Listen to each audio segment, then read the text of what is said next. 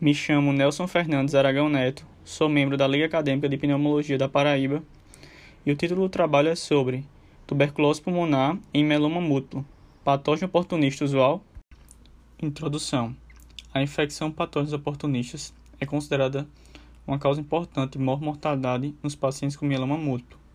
Essa vulnerabilidade é atribuída à imunodeficiência da doença de base, caracterizada pela diminuição da produção de imunoglobulinas e dos linfócitos TCD4. O risco de tuberculose é aumentado em pacientes com neoplasias hematológicas. Desse modo, pacientes com mieloma múltiplo são mais suscetíveis a desenvolver o quadro de tuberculose. Relato de caso: Homem, 61 anos, em fragilidade social, acompanhado ambulatorialmente para investigação de dores lombares e em maxilar, assim como perda ponderal e febre há cerca de 5 meses.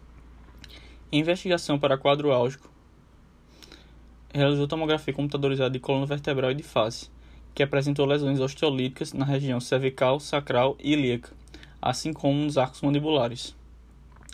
Laboratorialmente, apresentava anemia hipocrômica normocítica, solicitado um mielograma, com resultado da imunohistoquímica positivo para CD138 nos plasmócitos, presença de cadeia kappa e lambda em subsets de plasmócitos, CD20 no linfócito B, CD3 no linfócito T, e neonatum patológico presença de hipercelularidade e infiltrado linfoplasmocitário intersticial. A correlação do quadro clínico, mielograma e alteração de tomografia confirmaram o diagnóstico de mieloma múltiplo. Ainda, avaliando a imagem da tomografia, foi vista a presença de árvores em brotamento e cavitação em ambos os ápices pulmonares, a despeito de ausência de queixas respiratórias. Solicitada baciloscopia, foi confirmado o diagnóstico associado de tuberculose pulmonar em atividade. Iniciado tratamento com esquema básico, RISE. Em seguimento, apresentações de exacerbação infecciosa sobreposta, melhorado com o tratamento antibiótico, porém associado à internação prolongada. Recebeu alta hospitalar com a baciloscopia negativa no quarto mês de tratamento, sendo no momento acompanhado em conjunto pela pneumologia e hematologia para definir o tratamento.